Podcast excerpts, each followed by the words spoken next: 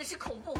装作能体会，表情要到位，最好能够再挤出一滴眼泪。空洞的词汇，感动更加倍。天花乱坠，你在流泪，我想撤退你的伤悲。我你为什么要来管我？你们在喊什么？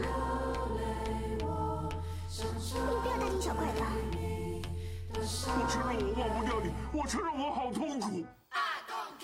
各位听众，大家好，欢迎来到新一期的字里行间 Between Lines，我是三周年了总想发疯一次的随意。我是今天决定即兴发挥的颠颠。嗯，对，这个 title 是录制三分钟之前即兴发挥的。对我们节目其实是二一年上线的嘛，还是二一年吧？不是二二年啊。二一年，二一年，第一句话就开始，哎，不对，二零年，二一年，哦，二一年，对对对。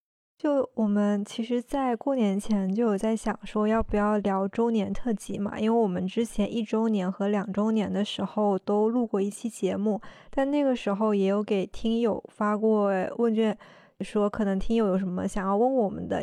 今年呢，我们就开始摆烂了，因为之前其实啊、呃几期周年特辑的数据都一般，可能也没有什么多少听友想要听。那我们就想说这，这一期节目就当做是我们与最亲近的听友来一场坦白局。这一期节目随意到什么程度呢？我们这是开录三年以以来第一次不列提纲的一期节目。当时我们在讨论的时候，我就已经打下了提纲的那个标题，然后随意突然发消息跟我说：“那我们就随便录录吧，不要列提纲了。”我就顿时把那个备忘录给关掉了。呃，我们有一些发疯的想法哈，比如说我们不剪辑了，直接上哦（括号说说而已）。可能有一些我们之前其实在啊、录节目的过程中不是很想做的，或是很敢做的一些事情，都想要在这一期最纯粹的节目里面来呈现一下。虽然我们只是把 flag 立在这里，就我们会不会成型呢？就我们就且听且 看。对，你看你又来了。就当时你发给我的时候，你就说，嗯、比如说我们可以不剪辑直接上，打了一个括号，像你刚刚说的说说而已。然后你当时还说要怒怼评论区面不友好的评论，打了个括号说什么说说而已。然后我就问你说，嗯、那到底是要发疯还是不发疯？就是在发疯的边缘疯狂试探。因为确实啊，呃，我觉得我们录了三年，有一个感受是觉得时间过得很快。因为我们现在共享的一个备忘录嘛，那个名字还叫“今天开始做播客了吗？”啊，是吗？我都没注意到。这一期应该是八十一期，就我们之前的可能八十期节目，在讲话或者是在后面剪辑的过程中，都会多多少少都会觉得说啊，我我一定要相对正确，不管有什么样的言论都不会说的太绝对，有可能有一些稍微不妥的一些，我们就会直接剪掉，当然可能是我会觉得把它剪掉。对你跟我说的时候，我很震惊，因为你说有一些你觉得好像有一点不太好的内容会剪掉。我回想了一下，我怎么完全不记得我们有说过什么不太好的内容，然后我也不知道你剪掉了。所以你说说你到底剪掉了什么有争议的内容？我觉得其实我们现在在录的过程中就会兜回去。就比如说啊，这只是我们一家，这只是我们自己的想法，并不代表说可能这样就是对的。就我们自己本身就会兜一下，但有的时候我们讲快了之后，就会发现说，哎，这里这里好像没有兜，然后我就觉得说好像不够圆滑，就想要说把它剪掉。嗯嗯，对，就是在剪的时候会发现，而且确实好像。哎，又来了！确实，好像我们两个，包括很多我觉得女性的博主，然后平常说话的时候，他们都会更有这种倾向，说去用一些模棱两可的、不太有确定性的这种，像是啊、呃可能、也许，再就是我觉得，呃，还有什么，比如说，你知道你自己特别喜欢说“比如说”吗？对，我知道。会更倾向于用一种偏向于私人化，然后避免普遍化的一种表达吧。我自己的一个倾向是，我会更多的讲一些自己的故事和经历，而不是发表我的一些意见和看法。因为我觉得我个人的经历的话，怎么你还能骂我吗？那种感觉。但他真的骂了。我跟你讲，就是这一期节目，我说为什么要发疯呢？其实跟这个评论区的不友好评论是有关系的。嗯嗯，你说说。就我想说，我们已经如此的含蓄，如此的礼貌，如此的体面了，怎么还有人能够骂我们呢？然后就想说，既然都这样了，那不如来发疯一次吧。我们最近有一期节目是比较历史的，有一期节目因为我们重传了嘛，就有一期是我的天才女友那一期，那一期节目其实是我们录的比较早的，也确实，你看我现在开始找补了，就也确实可能最早的时候录制，它其实是比较可能没有之后我们录的节目那么成熟，现在成熟了吗？也没有。但那一期节目突然，可能是因为这本书是不是上了电视剧啊？就是它突然开始火了。因为我记得我们之前录这期节目的时候，它虽然说也有一些读者，但是应该没有像现在这么火。然后那一期节目突然开始多了很多的呃听友，后来呢又发现多了很多不友好的评论，啊，有一些会说我们说没有读懂作品啊，然后说我们浅薄的评论，就看到。这类似的评论的时候，一方面其实是不愉快的，就很想怼评怼评论区，但是我太懒了，也觉得说也没有必要自证，只是想说，我们其实从来都没有标榜过自己是文学赏析节目，也并不认为说自己对某一本书就是专业性的解读。就像我们其实去年有对我们的节目做过一次简介的更新嘛，我们对自己的定位一直都是我们的一个。声音日记，可能就只是想从某一本书出发来聊一聊自己，所有的表达都是自我的，都是我们个人的。像你刚刚讲，可能是私人的、非普遍性的一些经历。如此的小心翼翼，还有人上赶着骂我们，我真的是很服气。就那天你跟我说的时候，其实我之前都没有注意到那个节目里面呃多了很多评论嘛，因为我只有在节目刚上的时候会看一下那个评论区有哪些新评论，然后就是每次轮到我去上传的时候，我会在后台里面看一下有什么新的评论。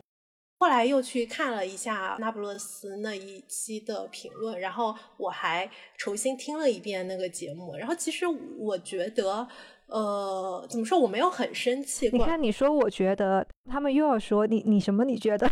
别来给我，就我觉得我没有很生气。虽然有人说我们没有看懂书，然后有评论很浅薄，令人失望啊，类似这种。但是他们都很认真的在评论，然后发了长篇大论。我觉得他们其实是有在很认真的分享自己对这本书的一些看法。就像你刚刚说的，这是我们重传的一期节目嘛。然后两年之前其实没有那么多的讨论和评论。我不知道是不是我对于。女生会比较包容一点，就是我觉得爱看《那不勒斯四部曲》的女生能够坏到哪里去的那种感觉呢？所以当时你跟我说了之后，我就立刻又去重听了一遍那个节目，然后给其中的一个评论也给他回了一很长的一段嘛。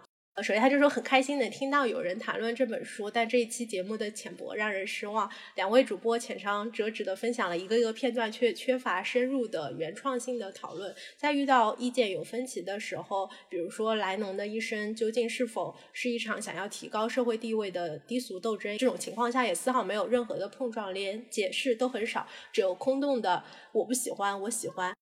也许这就是为什么我既羡慕又害怕莱农和莉拉之间的友谊吧。他们的对话能激发彼此的火花，带来新的启发与活力，共鸣与反对有同等的力量。他们的友谊没有充斥着软绵绵的互相认同或流于表面的轮流发言。然后我给他回了一段，是因为我觉得他说的一些方面我还是挺认同的。当然一开始我还解释了一下说。因为我听的时候发现，那个节目虽然有一个小时，但是前二十分钟都在聊我们为什么开始读这本书，中间二十分钟是关于书的内容，然后后面二十分钟是关于我们俩之间的友谊的一些感情交流吧。对，所以其实真正关于书文本本身的内容是非常小的，所以我就跟他解释，就是四部曲的体量很难被囊括在一个小时的节目之中嘛，再加上我们是线上录制，可能缺乏一些当面的交流感，但是之后。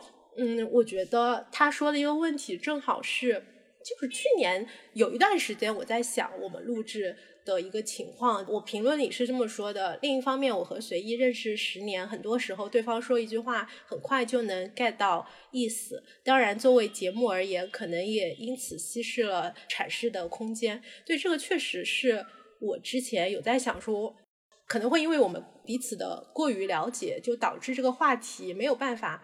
就是在节目当中深入的展开。就比如说这期节目里面有一段提到说你不喜欢莱农，但是我只要听到你这句话，我当下我就会理解，就是说你说这句话我就能 get 到你并不是不喜欢他这个角色，反而可能。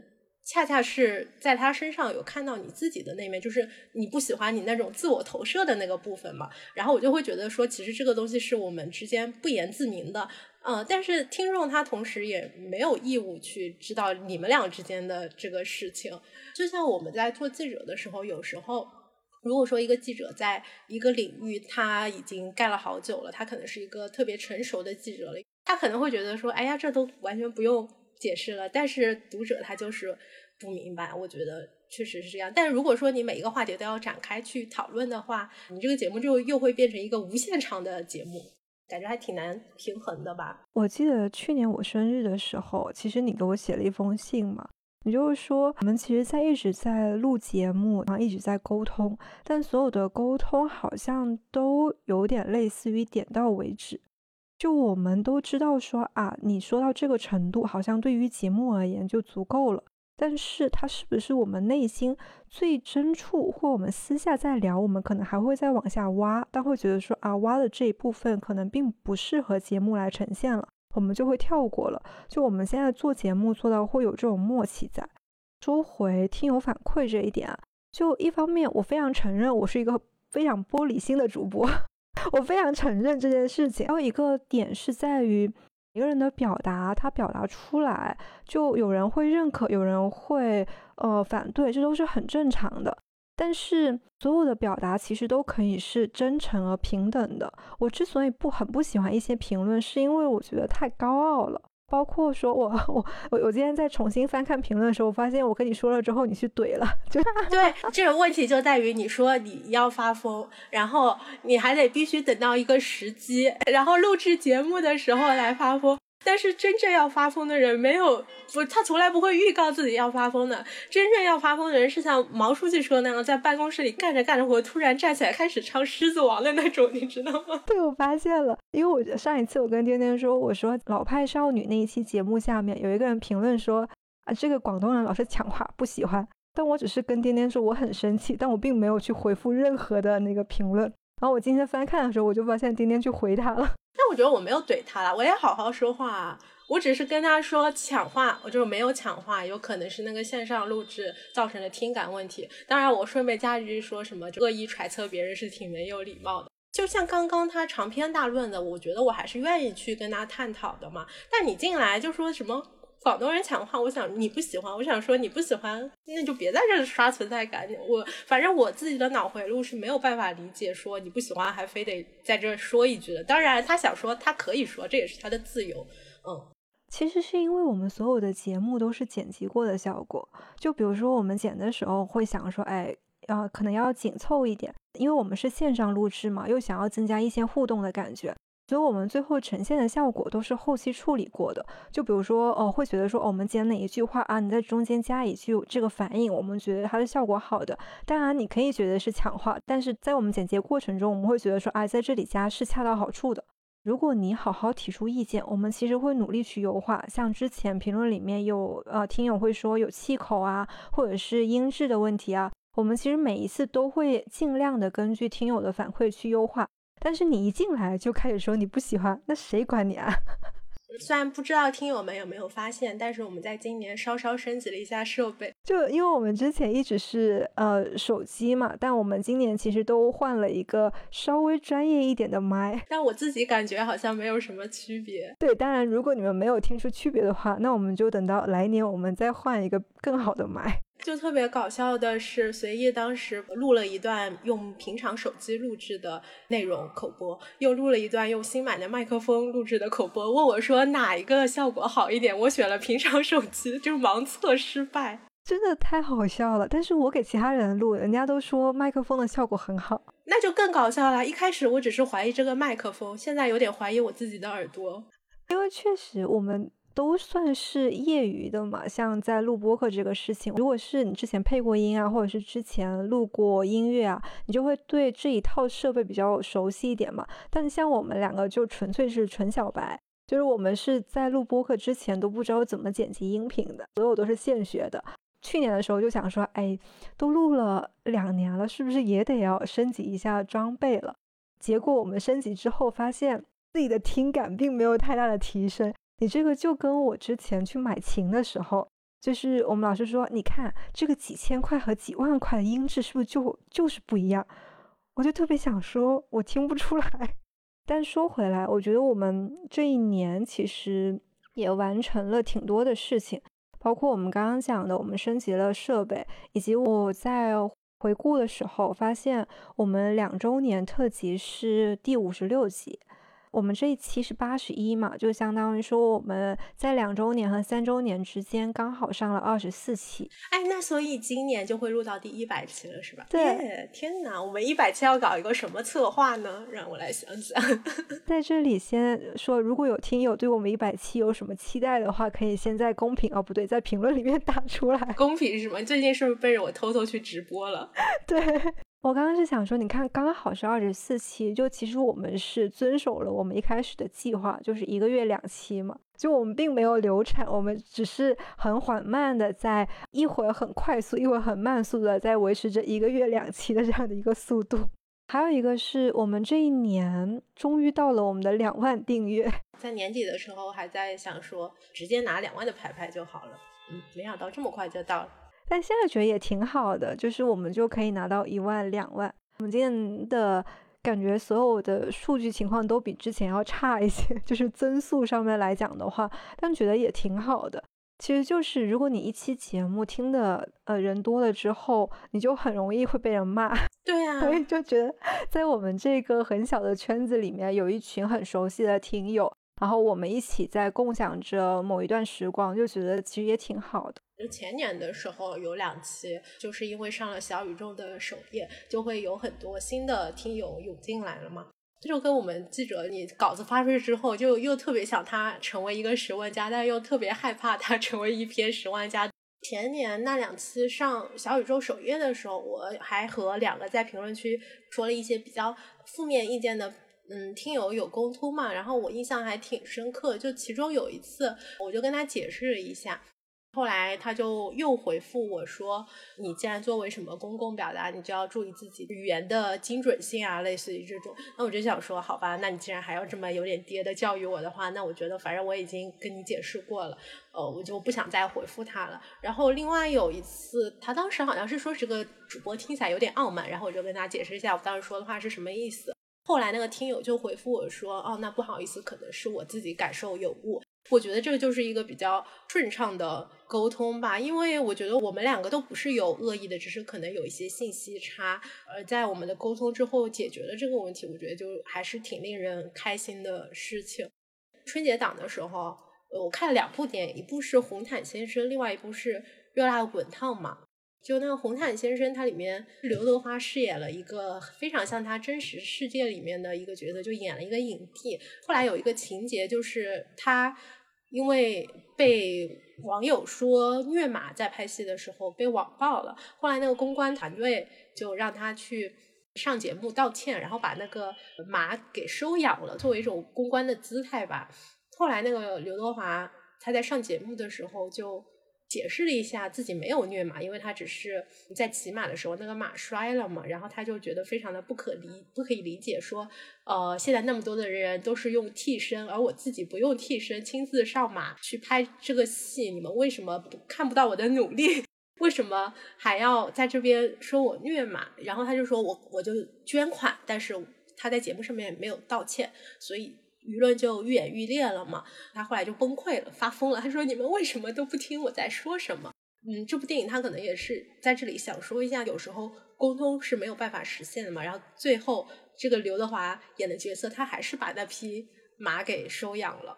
另外就是《热辣滚烫》，因为我知道你也看了嘛。我不知道你记不记得，就有一个情节是贾玲她演那个角色，最后打拳瘦身之后，在家里面和家里面吃饭，那个时候她背后的那个电视机又开始播放对她当时上节目的一些负面评论嘛。她妹妹悄悄的把电视机给关了，然后那个贾玲就说：“我去跑步了。”就虽然贾玲她在蜕变之后变得没有像原来的那么的讨好型人格，但是我并不觉得他真的不在意别人的评价了，因为有些说法可能说，当你变得很强的时候，你就可以把这些流言蜚语都放在旁边。当时那个眼神能感觉到他其实还是在压抑自己内心带来的这种波动，当然他肯定比之前更不在意了。他说我就去跑步了，哎，但我其实。说贾玲最后那个镜头的时候，我感受到的反而是这些流言蜚语，它已经过去了。然后我可能有我自己的生活了，就不管这种呃振作是我由内而外的，还是说我在呃强装镇定，但他最后的结果都是这些流言蜚语，它已经伤害不了我了，就这种感觉。对，反正他最后的结果，我觉得是还是挺让人觉得亢奋的。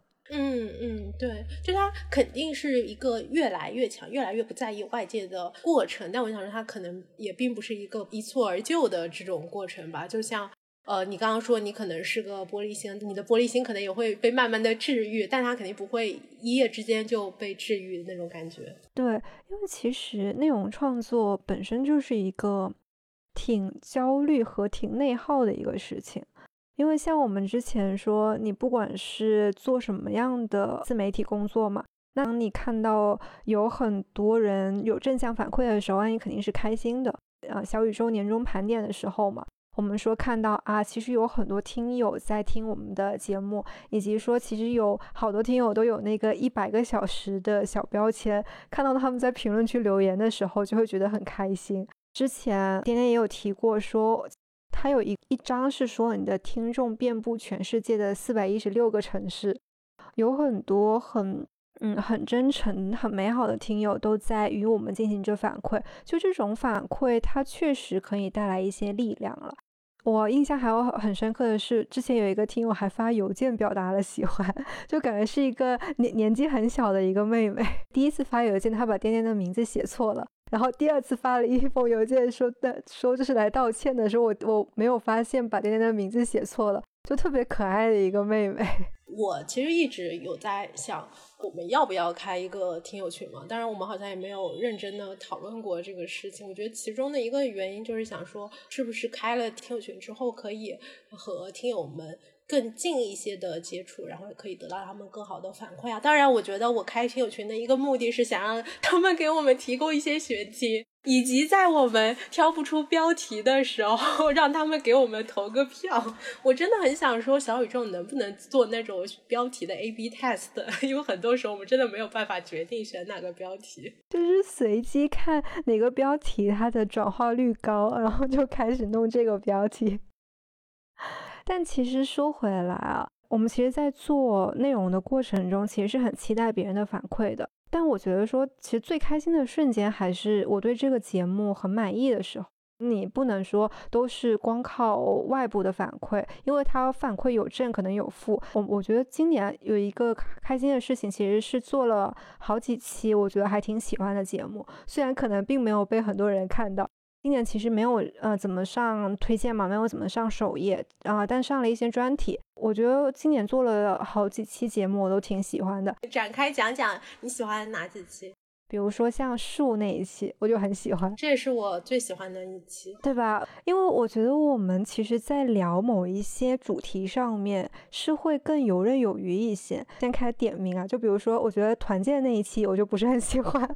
我是觉得说，去年其实我喜欢节目还挺少的，和你可能比较相反。但是就确实是树这一期，我是觉得很喜欢，就是我觉得它是从选题到录制，还有包括最后我们取标题都非常的丝滑，这是去年比较少的一种体验吧，就是可遇而不可求，就很长时间才能遇到这么一个节目。其他的话，我就感觉去年好像也不能说不喜欢，有一些相对不太喜欢的。我觉得大多数就是有一种像我们为了发稿而发稿，为了发节目而去做的那种感受吧。嗯，回顾的时候，我就觉得我很喜欢树那一期，是因为首先它这个是从我们在录制之前，可能我们读了很多的书，但。不是那种说啊，为了要做这期节目去读，而是我们真的觉得说啊，我很想读这个书。录制过程中也有很多想要去聊、去跟对方分享的。到最后剪辑，到最后说我们呈现的时候，也会觉得啊，这整期节目都非常的浪漫。之前说录完这期之后，我们后面可能会再录一些博物类的 节目，像云啊，像花草树木这一些。flag 又立起来了。然后还有一期我很喜欢的是，啊、我觉得秋日那一期，就是我觉得我喜欢的节目都非常的有特点，就是那种嗯浪漫。嗯，哎，我突然想起来了，去年的情人节录制的那期节目《爱有多少种写法》那个，哦，对，那个我觉得还挺有意思的。那暮色将近，我觉得也还可以，其实就是看那个主题下面有没有特别想要去分享的，以及觉得说啊，到最后呈现的时候，那一期节目的整个的质量是我觉得还可以的。剪完之后，然后出完标题，甚至说写完那个 show notes 之后，都觉得说这一期节目非常满意，我都觉得很开心。剪完之后确实会有一个感受，我们应该以后采取一个打分机制，剪完一期节目之后给这期节目自我评分。倒也是可以，对，然后到年末的时候看哪一期分数最高是吗？上半年的时候我还很兢兢业业在那画封面 哦，我这一期的封面我先把 flag 立在这，我明天就开始画。很好，其实它是一个整体，包括说呃封面，包括标题，还有最后我们的文案。好几次我都觉得说，哎，我写的文案真好，哈，开始自恋。对，就觉得其实这一年也是有一些里程碑的。我们今年换了一版口播和简介，呃，我们其实在做的更新迭代很多事情，都是为了自己觉得说，哎，我们有做了一些事情，就是自我满足感。我觉得这个事情还是很重要的。就像呃，我们现在那个备忘录的标题啊，刚刚说到了，叫今天开始做播客了嘛。我今天在看的时候，我们其实下面像啊、show notes 里面可能有八十个文件嘛，就会觉得满满当当的，非常有成就感。起码我们确实有在自己默默的想要做一件事情，不管这个事情成不成，不管这个事情有没有被很多人看到，像我们刚刚一直在讲的，所有的事情都是非常自我的。因为我们并没有说奢望这个东西变成一个很商业化的，或者说它能赚多少钱，反正它也不赚钱，对吧？就我们怎么还不能说自己想干嘛干嘛呢？对我今年，我觉得我有一个成就，就是我的播客羞耻症有稍微的呃被治愈一些。当然，这要感谢我的损友们。就最夸张那一次，我们有一次在一个饭店门口等吃饭，因为可能大家等的实在是太无聊了，就突然聊起了播客这个事情。其中有几个人是已经知道我的播客了，然后另外几个人就不知道，于是他们就抓心挠肝的立刻当场搜索了出来，然后在大庭广众之下。大声朗读我们的播客节目的标题，我简直是给跪了。哦，因为我同事是不知道我做播客的嘛，他们不知道我的播客叫什么。然后有一次，我的同事也就搜到了，他说推到了，哎，觉得这个人的声音怎么这么熟？我说你不要说出来好吗？这真的是会在线下里面有这种非常羞耻的感觉。所以你看，我们的朋友圈都从来不会发我们播客相关的内容，就听到的，就我们只能说。呃，算我们有缘。就发年终盘点的那一期，我差一点就一个闪神，想说我要不要把它转到朋友圈呢？后来想想说还是算了，就可能播客羞耻症还没有被完全的治愈。但是我有一个现实生活中的朋友，听了我们俩的播客之后，就说他还挺佩服我在节目中这种自我暴露的程度的。其实我之前并没有觉得说在节目中有多么的。自我暴露，但如果说和生活中相比的话，可能播客中确实会更像是真正的一个，就是更全面的一个各个面向的我自己吧。因为你生活中你在同事眼中和在朋友眼中和在家人眼中肯定是只是非常小的切片，但在播客中可能更像是那种 keep real 一点的自己。因为我们每期其实都是从一个主题出发嘛。那从这个主题出发之后，我们其实会自己去挖掘那些在深处的，可能之前在日常生活中并没有被触及到的部分。日常我们在交流的过程中，如果没有人抛出这个问题，或者我们没有想到这一块，我们是几乎不会去想说啊，自己对于某一个问题是有什么样的想法。因为它是不日常的，它是一个非常呃遥远的一个我们只有在特定时刻去分享交流才会去挖掘出来的东西，所以我觉得播客还是挺珍贵的，它像是。在日常生活中，可能再多了嗯一个小的切片，但这个切片可以让我们更加的呃认识到自己吧，更加的理解自己。来年有什么新的期望吗？对于播客？说起来哦，我最后写的一个就是展望。哎，怎么还有写的啊？就说自己是即兴的，但是其实写了十页的逐字稿，是不是？啊，对对对。没有，我当时在在脑海里面想说，哦，最后可以想一下，说我们呃未来对播客有没有什么希望嘛？我第一个想说，有没有什么新的尝试呀？有没有什么我们没做过的事情？没做过的事情太多了呀，不知道呀，就是没做过，你怎么知道你没做过的事情是什么呢？比如说线下录制，对呀。我们其实一直是线上录制嘛，就比如说我们是不是可以去约一个小宇宙的录制？当然，这不是一直在我们的计划之中吗？但一直没有实现过。但我特别害怕我们进去之后就根本不会用他那个设备，不知道怎么操控，你知道吗？就很尴尬。不会有人指导我们吗？已经想好那个画面了。就我们进去之后，首先我们不知道他他那个设备怎么操作。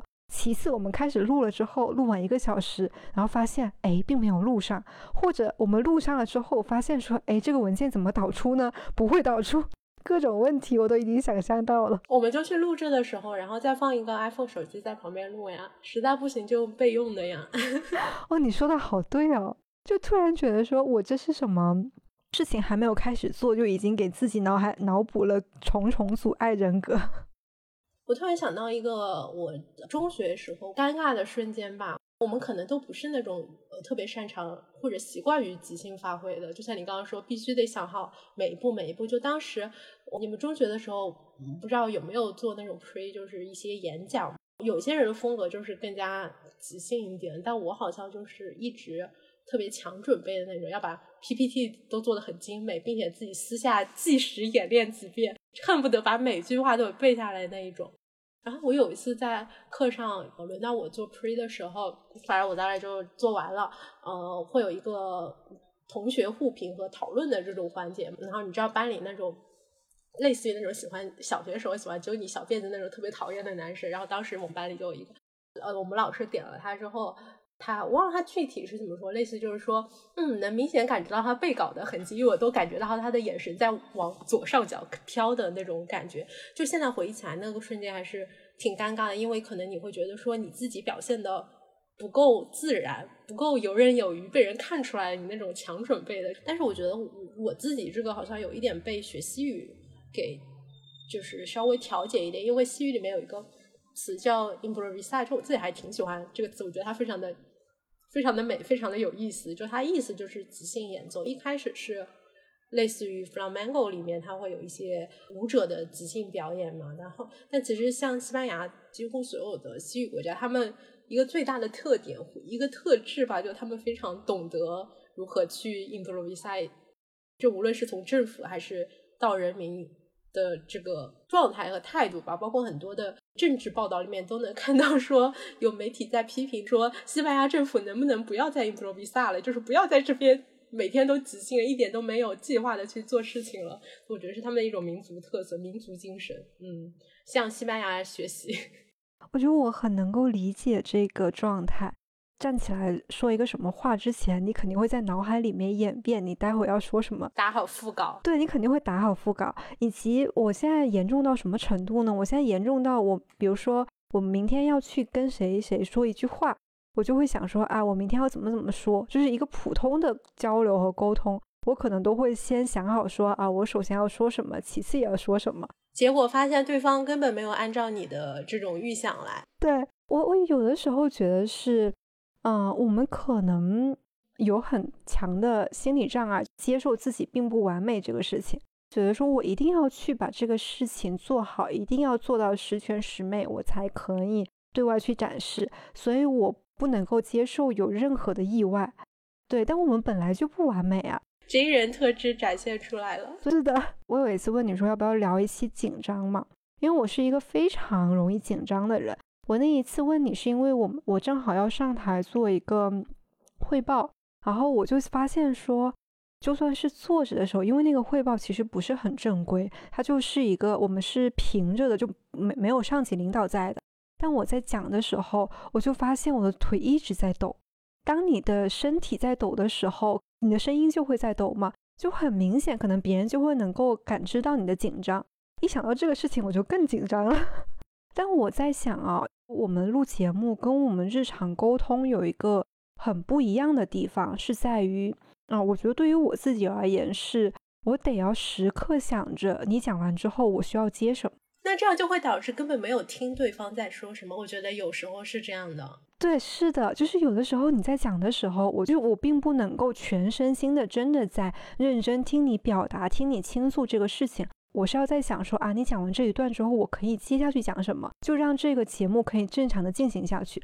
所以我觉得这个是对我们，反而它对于沟通的质量，或者是对于整体呈呈现的效果，都会打一点折扣的一个原因。嗯嗯，但其实这。恰恰是表明了我们节目还是有一些即兴发挥的部分，或者说大部分都是即兴发挥的，因为我们没有很细致的哪一步哪一步的提纲，我们都不知道对方到底会说一些什么内容。不应该说我们有提纲，但我们没有逐字稿呀。啊，对，我们的提纲只是几个问题而已，都算不上提纲，你知道吗？我们提纲就是哎五个问题没了。因为我刚刚突然在想，说我每一次都会在想啊，你讲完这一段之后啊，我我顺着接这一段会很顺。但我在想这个时候，我就会分了一些心思出来，我并没有在真的像我在线下跟你聊天一样，我在很认真的听你讲话。所以这个是上次我看到你那个信的时候，我会很有感触，我就会觉得说啊，确实我们的沟通算是就有点流于表面的，有点点到即止的。有点并没有触及到我们真正内心想要说的。就之前提到那个那不勒斯的评论区那个听友，不是也要说，类似于我们俩一直在互相认同啊什么的。我有时候也会觉得，就是就要怎么去处理可能我们意见不同的那种话题的。当然，最理想的情况是我们录的内容是我们共同感兴趣，并且非常有了解，就像比如说像树啊。但这样的选题就非常有限。那其他的选题。会怎么办呢？我印象比较深，就是去年我们录了一期关于大理的，当时主要是围绕去有风的地方这个剧。我觉得我们俩对这个剧的评价不太一致的嘛，因为我觉得很多原因吧，就因为一个是你是刘亦菲的粉丝，另外是可能是我之前因为在写媒体报道，就是这两年有很多关于大理的相关内容，然后我又会觉得说。你刚刚分享完一段，就兴致勃勃的说完你喜欢这个剧的哪里哪里的时候，我如果非常有点反驳的那种说啊，我不喜欢这里什么，我就会觉得有点扫兴。我也不确定说，如果别人表达不喜欢你喜欢的东西，就不是无感，而是不太喜欢，就你会不会有点不舒服的那种感受？嗯，我记得有一次我们录，我忘了录具体哪一期之后。好像是你剪的，然后你就跟我说，感觉这期的听感不太好，因为我们一直是有一种就是在互相反驳那种感受。反正我觉得还挺难处理这个问题的，可能需要一个非常有经验的主持人来控场。Q 一下小七。其实我觉得是啊，但我现在就觉得说，哎，我们自己舒服就好了。嗯，我也是这么觉得的。虽然我们复盘了半天，但是并没有打算在这方面继续精进。对，我们就想说，就是我们就是在找会喜欢我们这样的内容的听友。我们并没有想说我们想要得到所有人的喜欢。那你喜欢，你可以留下，你可以继续听。但如果你觉得说啊，你并不喜欢这种表达，那你也可以直接点一个叉叉。对，就是你是自由的，我们也是自由的。好，还有啥？你对来年有什么展望吗？我觉得就是一起去小宇宙录制一期吧。如果录制失败，就叫做（括号假装括号）在小宇宙线下录制的一期。如果录制成功了呢？录制成功就是终于线下录制了一期。我觉得可以。然后另外。就多聊一些关于书和语言相关的内容吧，就回归我们节目的本心。你还有美好小事吗？我没有。我有一个美好小事。啥？我的美好小事是我刚打开我们的备忘录，突然发现我们之后好几期都有选题排满了。哇！我的期望是选题像泉水一样涌出来，就我希望我们能够在每一期的结尾就能够预告成功预告下一期的选题是什么。好，我们先预告一下，我们下一次的选题是是什么呀？你不需要预告吗？来啊，我们现在有有几个选择，一个呢是我们可能会在这期节目下面有一个投票，选出你们最想要听的下一期节目。现在备选的选题呢，有一个是春季过敏，一个是妇女节特别节目，我们可能会聊女人的事，或者是其他的一些女性主义相关的书籍，还有啥？下一期的备选是这两个，之后的就先不剧透了吧。哦，听友群也可以在评论区做一个投票，就是你有没有兴趣加入我们的听友群？如果有兴趣的人比没兴趣的人多，我们就见。不是啊，我觉得不会有人投没兴趣，就是没兴趣的人他就不投票了。谁知道？你看他们不喜欢，还要在评论里面说一个不喜欢，对吧？应该是有兴趣的人超过一个数字，就类似于那种点赞超过十万加更一期 bonus。好，那就有兴趣的人超过一百。嗯，好的，这个要求有点高，不然你以为我们为什么一直没见呢？对吧？好的，那我们这一期来来讲个结尾。哦，对了，感谢一下听友甜甜碎碎念的打赏。对的，哦，太太好了吧？他每一次都是沙发，而且他是我们呃二三年里面收听时长最长的一位听友，他听了我们节目听了一百三十二个小时。谢谢甜甜碎碎念。好，啊，感谢收听本期节目。其实我还没找到，开始发疯。等一下，今天我来念，你来念。你在哪里找的呀？在哦简介备选里面，你这个这段到时候都掐掉哈。你剪我不管。就这样吧，感谢收听本期节目。字里行间 Between Lines 已经在小宇宙、喜马拉雅、网易云、苹果 Podcast 等多个平台上线，等多个平台上线。你怎么了？嗯，苹果 Podcast 等多个平台上线。如果你喜欢我们的内容，可以在评论区与我们多多互动，也欢迎在爱发电支持我们。我们下期再见啦！哦，对，我们有完没完？没有没完。我们节目有一个上了豆瓣条目，发现已经有好几个去评论了。其实说实话，我都没有评论，我也没有打五星好评。我现在就去，对不起。我打了五星，但我没有评论，因为我觉得自卖自夸有点，嗯，对。所以欢迎大家去评论哦，谢谢你们，爱你们，拜拜。可以给你们五毛一条。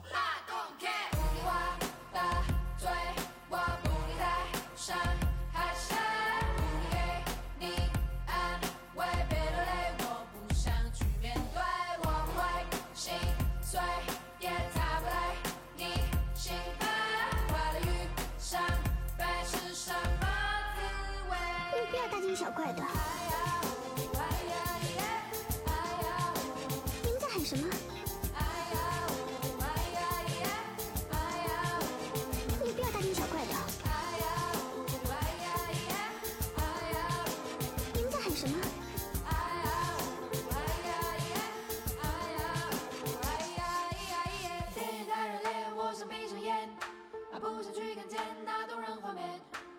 一个人的脸我不太理解。